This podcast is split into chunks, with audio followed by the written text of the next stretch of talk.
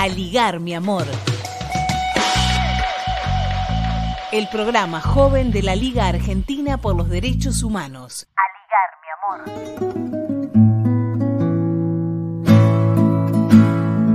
Es un placer para este programa, A ligar mi amor y para la Liga Argentina por los Derechos Humanos, estar en comunicación con el embajador de la hermana República de Cuba en Argentina, señor Pedro Prada Quintero. Sabemos la intensa actividad que tienen en estos meses, donde se fueron sumando todo tipo de acciones. Buenos días, los saluda Elisa Giordano. Buenos días, Elisa. Es un placer estar contigo y con toda la audiencia de, de este programa y de la radio, así como de todas las radioemisoras asociadas y por supuesto es siempre un privilegio, un honor poder intercambiar con ese colectivo extraordinario de lucha de luchadores por los derechos humanos que constituyen los miembros de la histórica Liga por la defensa de los derechos humanos de Argentina. Gracias, embajador. Sabemos que mm, este mes es significativo especialmente porque el 19 de mayo se cumplieron 125 años de la muerte física del héroe nacional José Martí, caído en combate, y hubo muchos este, actos virtuales, podríamos decir, eh, dada la circunstancia. Y en uno de los que participó, organizado por eh, asociaciones de amigos y periodistas de Cuba, usted hizo referencia a los conceptos que sobre la medicina tenía Martí y que siguen teniendo increíble actualidad. Sí, el, eh, conmemorar a Martí es una obligación de todo cubano y de todo patriota de nuestra América que se precie de serlo porque Martí no es solamente de Cuba, Martí es de nuestra América, de todos los países de nuestra América, es del mundo.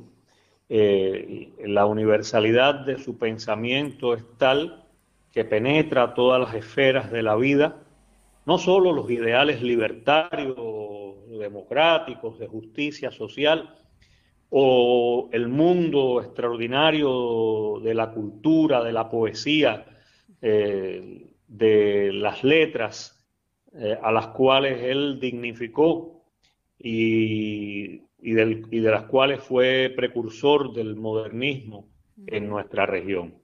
Eh, sin embargo, es poco conocida esa faceta de Martí, admirando el trabajo que hacían en su tiempo los profesionales de la salud y de esa capacidad de observar profundamente el cómo se atendía en su época la salud humana y el papel que desempeñaban los médicos, la medicina, los sistemas públicos o los sistemas de salud.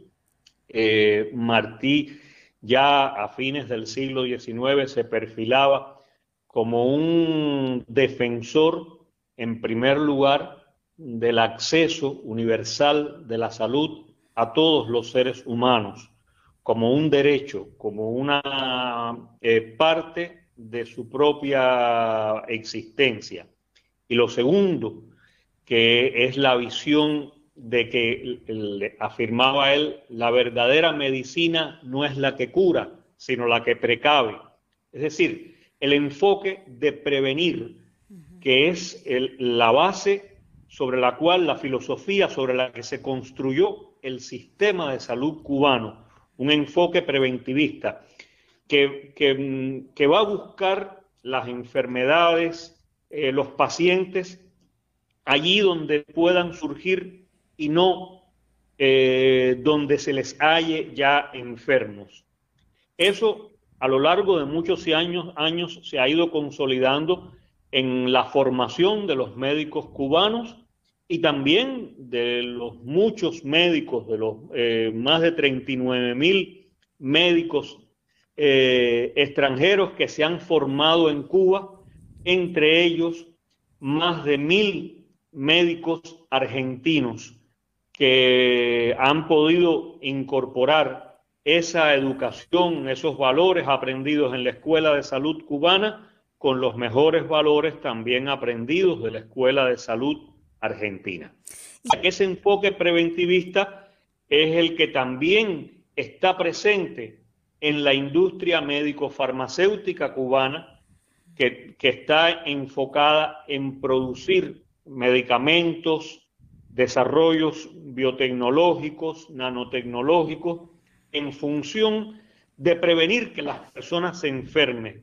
Es decir, a nosotros no nos interesa tanto, aunque tengamos que hacerlo, producirlo, investigarlo, generar las curas a las enfermedades, como evitar que los seres humanos se enfermen.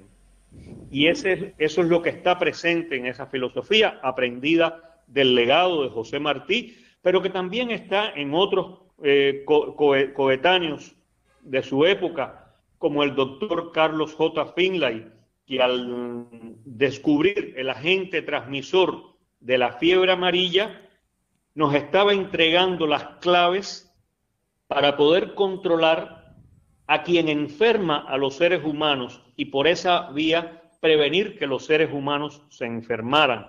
O como el doctor, como el doctor Tomás Roy, que con sus estudios sobre el uso de las vacunas en una época en que, en que todo eso era un gran tabú, eh, validó para el caso de Cuba y para nuestra América la posibilidad de su uso conforme los europeos más avanzados, como el doctor Luis Pasteur, venían desarrollando para prevenir que los humanos se enfermaran. Y cómo en ese, ese pensamiento martiano que, que, era prever está, en prever está el arte de salvar, llegamos, llegamos a nuestro, a nuestro tiempo con total vigencia, ¿no? Porque la prevención en el tratamiento que recibieron en esta pandemia los cubanos y cubanas ante la sospecha de contagio, todo se hizo para elevar ese sistema inmune, y, la efectividad está a la vista, ¿no? Con, pensemos que hay aproximadamente al día de hoy un 4,2% de índice de letalidad, que está por debajo del de la región de las Américas, que es un 5,9%, y del nivel mundial, que es un 6,6% y, esto tiene una recuperación además de los enfermos en un 85%. Hoy tenemos la información que ya se estudia el retorno a la normalidad en algunos lugares de algunas provincias de Cuba y esto tiene un valor incalculable para, para enfrentar esta situación de, de tamaña emergencia. Eh, y hace pocos días el doctor Francisco Durán, que es director de epidemiología del Ministerio Cubano de Salud, en una entrevista de Telesur dijo, eh, dio un dato que consideramos muy importante, que la web del Sistema de Salud Cubano, donde está el protocolo nacional cubano para enfrentar el COVID-19, está a disposición del mundo y esto es un hecho excepcional porque lo que estamos diciendo es que no se esconde la información, que se pone a disposición de la, de la humanidad. Sí, mira, en esta, este arte de, precaver está presente en las decisiones eh, políticas del gobierno, del Estado cubano. Em, desde hace tiempo el país eh, concibió. Recuerda que nosotros hemos pasado por varias situaciones de epidemias que no han sido mm, propiamente de carácter endémico, sino que han sido importadas, introducidas en el país como parte de la guerra eh, del gobierno de Estados Unidos contra Cuba, documentada por fuentes estadounidenses en el año 81 una epidemia introducida de dengue hemorrágico eh, como resulta, que, enfermó un millón, más de un millón de personas, pero como resultado de la cual murieron 101 niños. Eh, y como esa, otras epidemias, sobre todo atacando eh, las fuentes de alimentación humana, el, el ganado porcino, eh, las plantaciones de banano, las plantaciones de café, las plantaciones eh, de frutas, frutos menores, vegetales y viandas. es decir, consecuencias terribles para la economía. Exactamente, pero sobre todo para la vida de los seres humanos porque se afecta eh, su alimentación y como consecuencia de ello la salud. Entonces, el país concibió desde hace muchos años una estrategia nacional eh, de manera que si se producía un fenómeno epidemiológico masivo, el país tenía eh, eh, un protocolo escrito de qué hacer ante ese evento.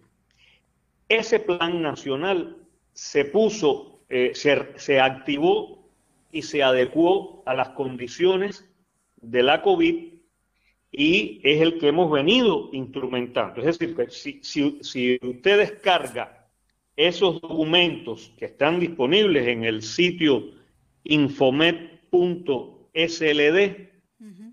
eh, ahí va a hallar eh, toda la, información sobre cómo Cuba se organizó, eh, qué actividades se jerarquizaron, los niveles de, subordinación y de dirección que iban a operar en este caso, el papel de las autoridades de salud a cada nivel y el papel de las demás estructuras de la sociedad, porque un evento de estas características no lo puede manejar en exclusivo el, sistema de salud, necesita apoyarse en muchas áreas de la economía, en las Fuerzas Armadas, en, en las Fuerzas del Orden Interior, necesita apoyarse en, el, en las instituciones, las organizaciones del transporte en sus distintas modalidades, en las cadenas de distribución de alimentos, en los productores.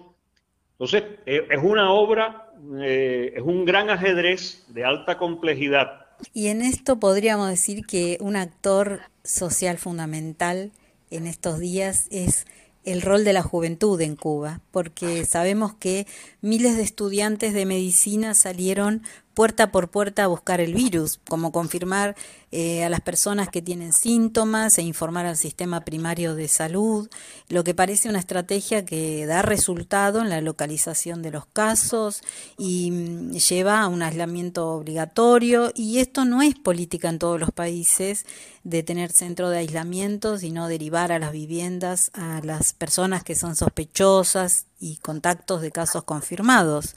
O sea que nuevamente la juventud tiene un papel destacado en esta batalla, ¿no? Sí, eh, indudablemente que ha sido la gran epopeya de la juventud cubana eh, en el siglo XXI o en lo que va del siglo XXI.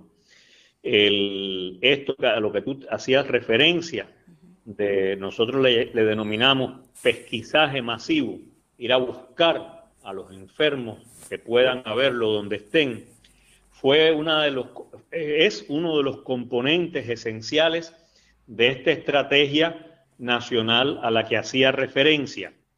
Porque nosotros no hacemos nada si tenemos a eh, personas cautivas, desconocidas, eh, eh, instaladas en las comunidades, en los hogares, que tienen el, el virus, que como conocemos hoy puede expresarse de diferentes maneras, incluso puede estar presente en una persona de manera pasiva, de, una manera totalmente eh, inocua.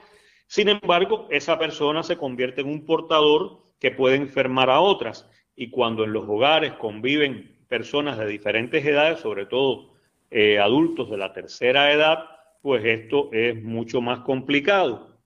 Sobre todo en la relación entre niños y adultos de la tercera edad, que es muy común porque qué niño no está arriba de sus abuelos y qué abuelos no están arriba de sus niños. Entonces, el, papel de la juventud en ese sentido fue muy importante. Más de 6 millones de cubanos han sido pesquisados en estos esfuerzos, sobre todo en las grandes ciudades donde las relaciones de vecindad, la afluencia de personas, el movimiento eh, es mucho mayor que en áreas rurales y en otras partes. más de 6 millones de cubanos fueron pesquisados. El, el, problema es que cuando usted va a buscar a los enfermos, los encuentra. Si usted no hace pesquisaje masivo, usted tiene una masa cautiva de personas enfermas que desconoce dónde están. No, eh, usted puede suponerlo, pero no, pero no puede afirmar que tiene, eh, que no tiene personas enfermas. Y, y, eso es lo que hemos tratado de resolver y en eso ha tenido un papel fundamental la juventud cubana. En primer lugar, estudiantes de medicina, pero también estudiantes de otras carreras universitarias y otros jóvenes porque en estas condiciones también ha sido muy importante la movilización de los jóvenes en apoyo a las instituciones de salud, a los centros donde se han concentrado y aislado a las personas enfermas, apoyando en la limpieza de los centros de salud eh, para elevar todas las medidas de seguridad necesarias. Ahí, ahí, eh, han estado estudiantes, por ejemplo, por su destacadísimo papel, estudiantes de las facultades de Derecho universitarias, ingenieros, estudiantes de matemática. Y otro elemento importante, que es, es la masa extraordinaria de jóvenes médicos, trabajadores de la salud, enfermeros, tecnólogos de la salud y sobre todo científicos jóvenes que han tenido en estas circunstancias un protagonismo principal. Es impresionante ver la edad, los rostros de, los equipos que en el Instituto Pedro Curí de Medicina Tropical, una institución eh, centenaria eh, eh, cubana que, que es muy prestigiosa a nivel mundial y es bien conocida por parte de los médicos, virólogos y científicos argentinos por las largas, los largos años de relaciones que ha tenido con este país, sobre todo con el Instituto Malbrán, pues es impresionante ver la cantidad de jóvenes que en el IPK, como le decimos nosotros, el Instituto Pedro Curí, han estado a la cabeza de las investigaciones, incluso del tratamiento, de los cuidados con los pacientes en estado crítico y, en, estado grave. Mira, eh, cuando me preguntabas antes del papel de los jóvenes, es indudable que quedó por hablar de los jóvenes que hoy brindan su ayuda solidaria en el mundo. Eh, del contingente Henry Reef, del cual hay eh, 2.600 profesionales de la salud organizados en 28 brigadas médicas en 24 países, cuya edad promedio es 36 años, pero que son muchachos que jóvenes que ya eh, eh, no solo terminaron sus estudios de medicina, sino que hicieron una primera especialidad y que han hecho hasta una segunda especialidad en algunos de los casos. Entonces, el, yo creo que es muy importante eh, hablar de, de, esto, de estos jóvenes. Pero también no podemos dejar fuera de esta relación a todos aquellos colaboradores cubanos de la salud que están en este momento en alrededor de 70 países del mundo.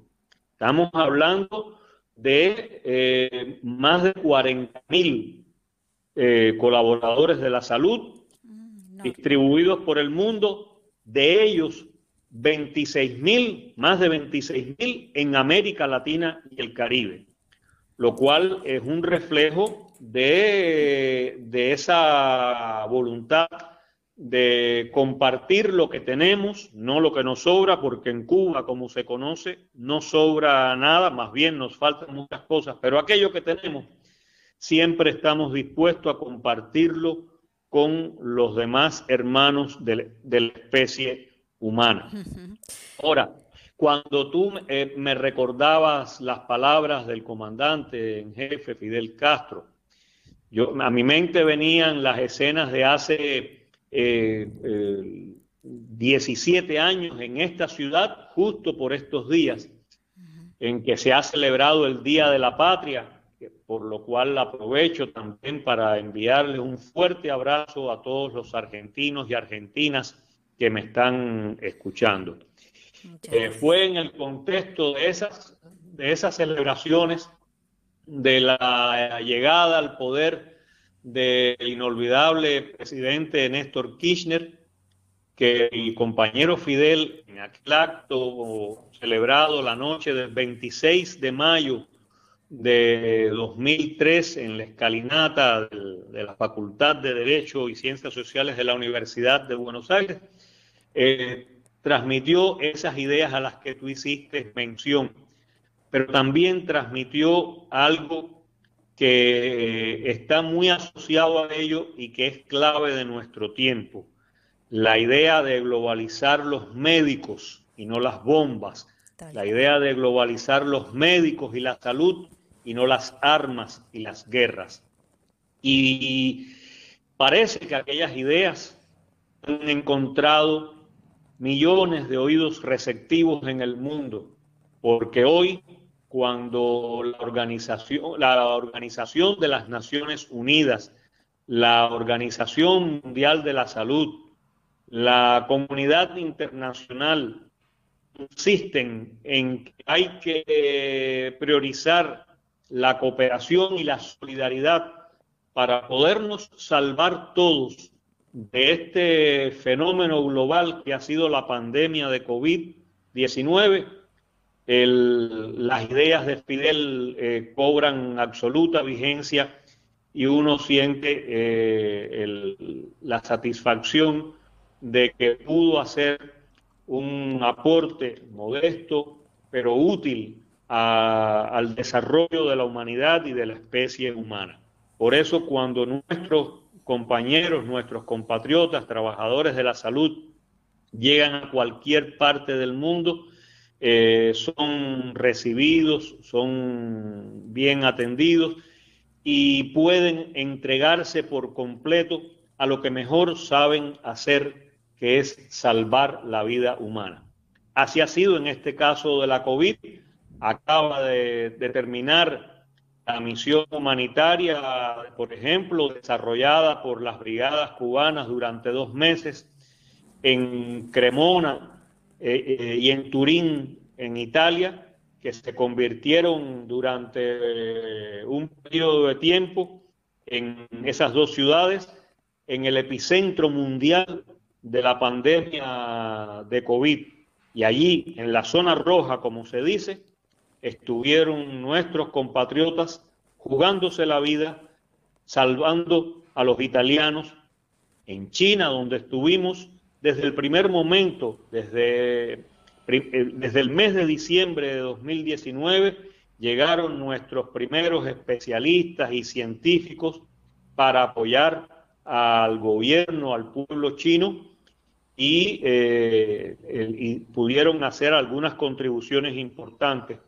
Fue justamente en China donde comenzó a usarse de forma masiva interferón alfa 2B desarrollado por la industria biotecnológica cubana y que se venía produciendo en, eh, en, una empresa mixta con China desde hacía algunos años para otros usos, porque es un medicamento que puede emplearse para elevar el sistema inmunológico en otras enfermedades altamente dañinas y se probó con éxito eh, en este caso y dio muy buenos resultados.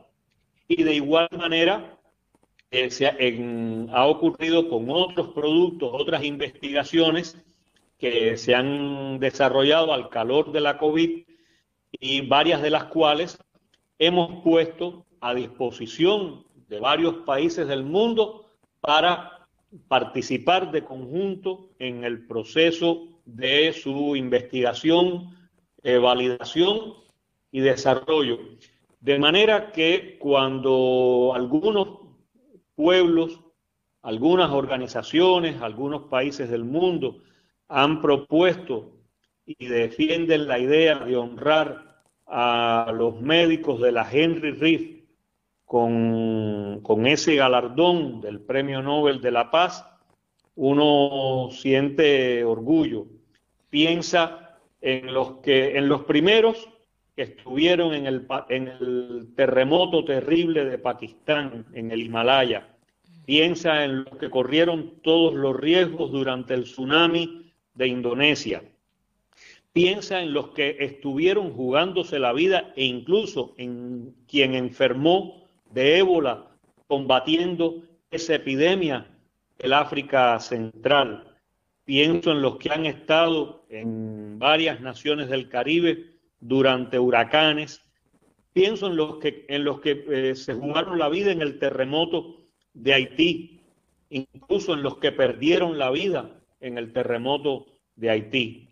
Pienso en los que han ayudado, ayudado en Centroamérica a combatir el dengue en distintas de sus variantes.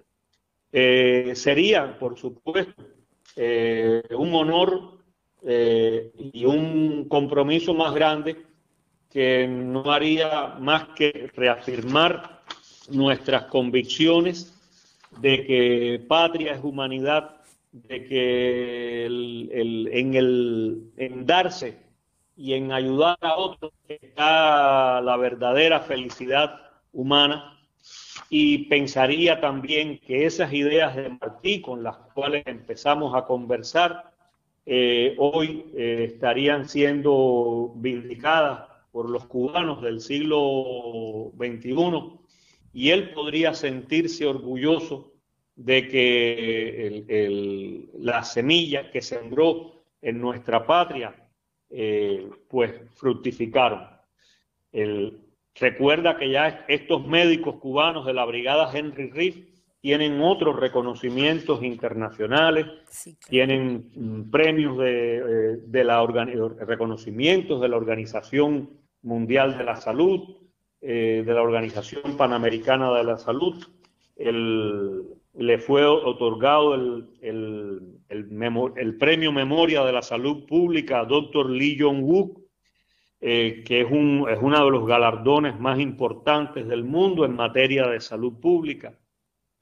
Así que si eso ocurriera, que uno nunca, porque no, no, los médicos cubanos no trabajan para premios, como te, dije, el mayor premio de ellos es que las personas se salven, que vivan, que sobrevivan a las enfermedades y si acaso tienen un premio, un galardón, una riqueza, es la gratitud de los seres humanos, de los cubanos en primer lugar, y el aplauso eh, que en estos días, cada noche, salen los cubanos a ofrecerle como premio a su sacrificio.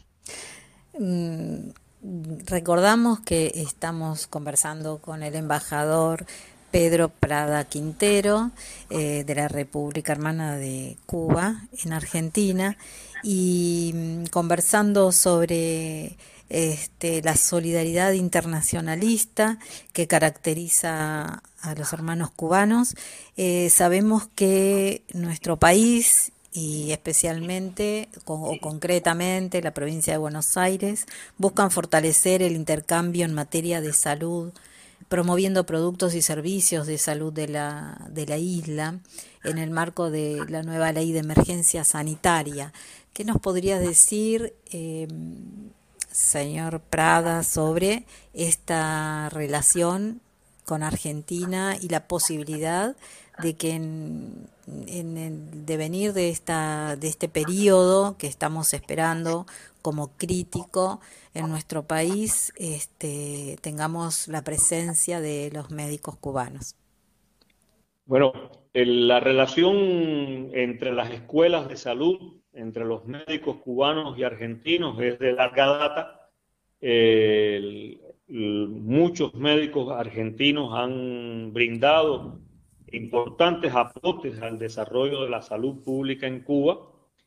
Eh, un amigo me decía algo grandioso y emocionante.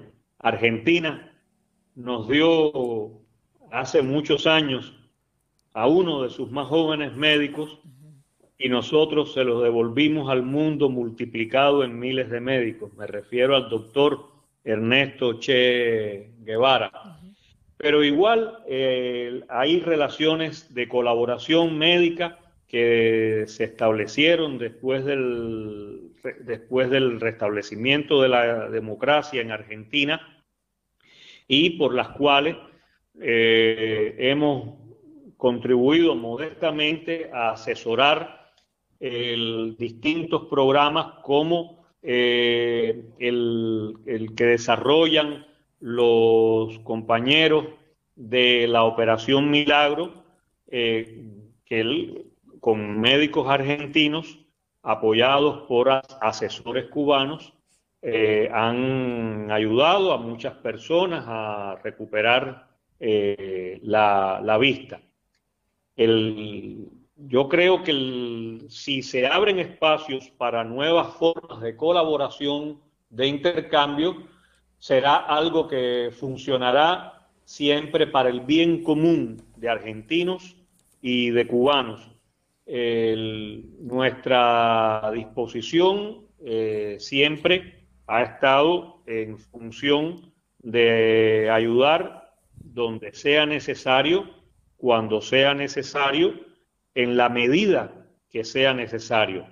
Hemos seguido con admiración los esfuerzos que han estado haciendo el gobierno, las instituciones de salud, los profesionales de la salud argentinos, por lo cual han logrado eh, aplicar una estrategia de contención a, la pandemia que eh, de otra manera podría haberse cobrado decenas de miles de víctimas si en algún momento eh, puede a alguien parecerle útil esa eh, participación cubana, pues se verá y, los dos países evaluarán las formas, los modos y la manera.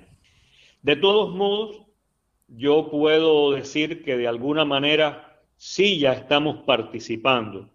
Y lo estamos haciendo a través de esos miles de médicos argentinos graduados en Cuba que están identificados con la filosofía, con la cultura eh, de vida, de trabajo, de servicio del sistema de salud cubano y que sabemos que en, en los más recónditos lugares del país y también en tareas de dirección del sistema de salud, están hoy haciendo extraordinarios sacrificios, están encabezando ellos mismos muchos de los esfuerzos por evitar que se pierdan vidas argentinas. A esas muchachas y muchachos, a esos jóvenes argentinos, cubanos, médicos cubanos, en la medida en que fueron formados en nuestras universidades, en la Escuela Latinoamericana de Medicina, yo quisiera, si me lo permites, también rendirles un homenaje, porque me consta, lo conozco, he sido informado que muchos de ellos se han jugado la vida, han expuesto su propia vida para salvarla de otros, y eso habla mucho de un médico eh, eh, desprovisto de cualquier egoísmo. en otros países, lamentablemente, eh, algunos han fallecido en ese, en ese empeño. ojalá que no sea este caso, pero yo te aseguro que esa es una forma de estar presentes también en la, en la Argentina. Ahora, ¿qué pasa en el caso cubano? El, este daño no puede separarse de la decisión del gobierno de, de Estados Unidos de recrudecer aún más en estas circunstancias el bloqueo económico, comercial y financiero que hace 60 años mantiene contra Cuba y que causa daños anuales promedios de 4 mil millones de dólares eh, y que ha distorsionado todas las formas posibles de, funcionar de la economía cubana. En ese sentido, en los últimos meses hemos sido testigos desde acciones internacionales muy agresivas para impedir que a Cuba llegue combustible comprado con nuestros recursos en el mercado mundial de manera lícita, responsable, soberana. Desde ese tipo de acciones, por supuesto, si a un país tú le niegas el combustible, tú puedes paralizar los sistemas de generación de electricidad, los sistemas de transporte, y al paralizar, por ejemplo, los de electricidad, tú paralizas hospitales, escuelas, centros de alimentación, todas las áreas vitales de una economía. Y además, si inmovilizas el transporte, te podrás imaginar eh, lo que puede ocurrir. Nosotros hemos logrado sortear con extraordinarios sacrificios esas dificultades. Pero a partir del estallido de la pandemia, han hecho todo lo posible por impedir las compras de tecnología de salud, de insumos de salud y, medicamentos y de alimentos. Yo puedo decirte que una de las primeras cosas que hizo el gobierno de Estados Unidos en el mes de enero fue impedir el acceso de Cuba a la compra de respiradores a las salas de terapia intensiva. Después impidió que llegaran a Cuba donaciones de organismos internacionales e incluso de privados como del gigante comercial asiático Alibaba, porque le prohibió a los aviones que utilizaba Alibaba aterrizar en el suelo cubano. Temiendo las multas económicas, ¿no? Por el, en el marco de la ley. No, no, no, no, te he mencionado todavía ese tema. Te estoy ah. hablando de acciones concretas, directas, enfocadas a causar daño, a causar muertes. Ahora añádele a todo esto las acciones que son consecuencia de la aplicación del capítulo 3 de la ley Hans-Burton, que lo habían decidido instrumentar el pasado año y que ahora afecta aún más la normalidad de las operaciones comerciales que Cuba desea tener con el mundo. Cuando tú oyes por ahí que los cubanos podemos ir a comprar y, vender a cualquier lugar, bueno, eso es una verdad y es una falacia. Podemos ir, en teoría, a cualquier país menos Estados Unidos. Y podemos comprar en cualquier país menos en, menos en Estados Unidos. Es una, eso es un lema, en teoría. En la práctica, ¿quiénes controlan hoy el tráfico mundial de mercancías? La propiedad de, de los productos y servicios quiénes son los dueños de las tecnologías. Si a Cuba se le prohíbe comprar tecnologías que tengan más de un, menos de un, más de un 25% de componentes estadounidenses, ¿dónde las vamos a encontrar? ¿Qué tecnología hoy en el mundo no tiene componentes desarrollados o producidos en Estados Unidos? Es el caso, por ejemplo, de los aviones. Muchas personas dicen, bueno, ¿y por qué los cubanos no acaban de comprar aviones mejores? Que en, el mercado hay tantos productores de, aviones que hay en el mundo. Pregúntense los componentes de los aviones para que se den cuenta por qué Cuba no puede salir a comprar aviones al mercado mundial y por qué los productores no pueden venderse, vendérselos a Cuba. Ahí es donde se ven los efectos extraterritoriales del bloqueo de los que nadie habla. Y eso pasa en el área de los alimentos, que como sabemos están controlados en su gran mayoría por grandes transnacionales y por las cadenas de distribución de esas grandes transnacionales. Y esas transnacionales están controladas por Estados Unidos. O en el ámbito de las finanzas, ¿qué pasa con los sistemas bancarios internacionales, con los bancos en el mundo? La manera en que el, sistema financiero internacional se ha puesto al servicio y al control de eh, las grandes empresas financieras estadounidenses. Como eso pudiéramos enumerar una larga lista de hechos. Y es lo que tiene que ver con el capítulo 3 de la ley Hans-Burton, que es el, el más extraterritorial, el que obliga a personas, a empresarios, a empresas de terceros países a subordinarse a la ley nacional de Estados Unidos.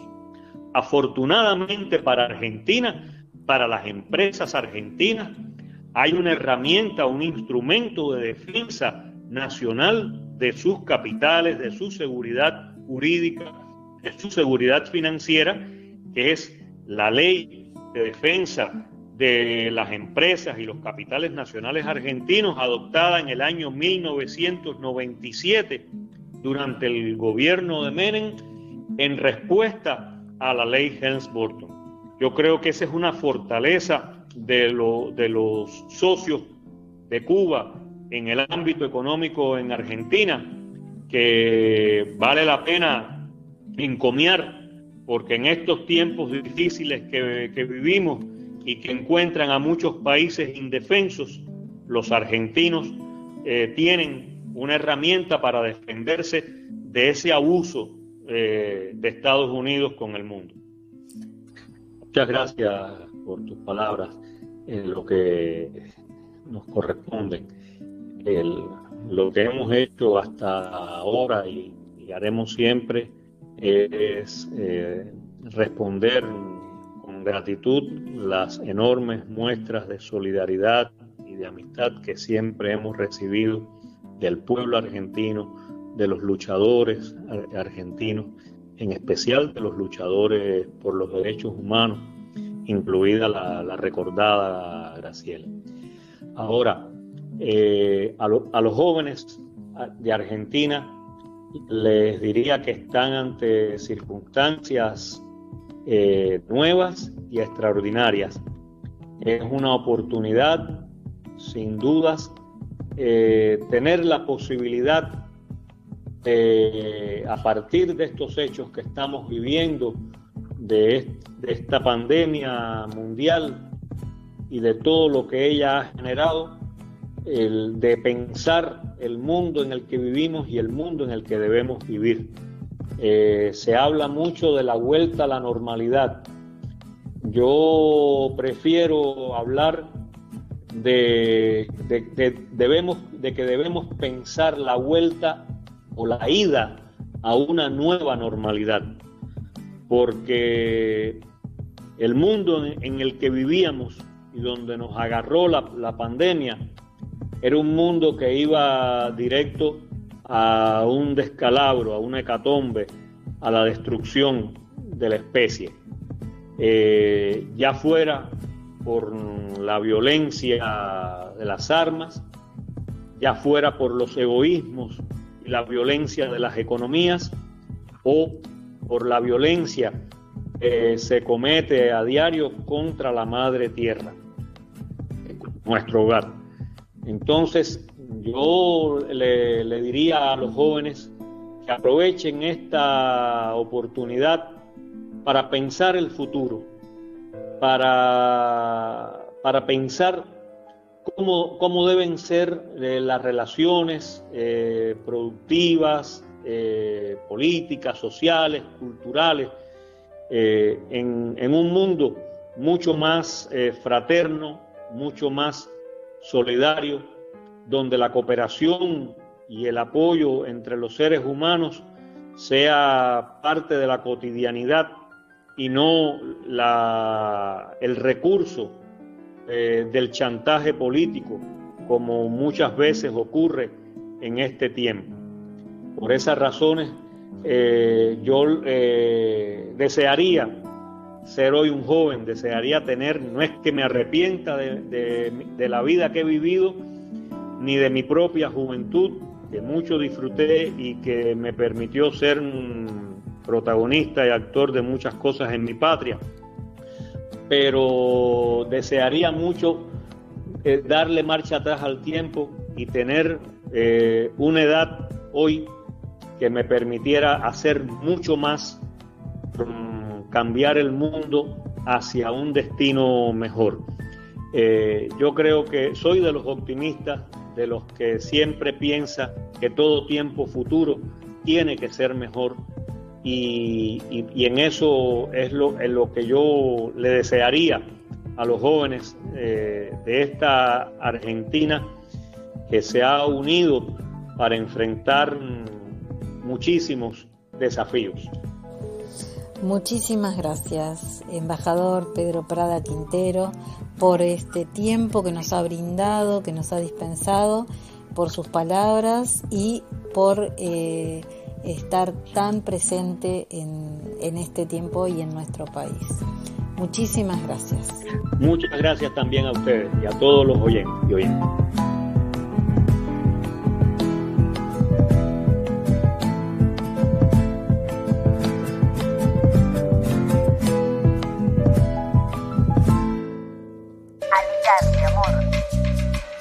A ligar, mi amor. El programa joven de la Liga Argentina por los Derechos Humanos.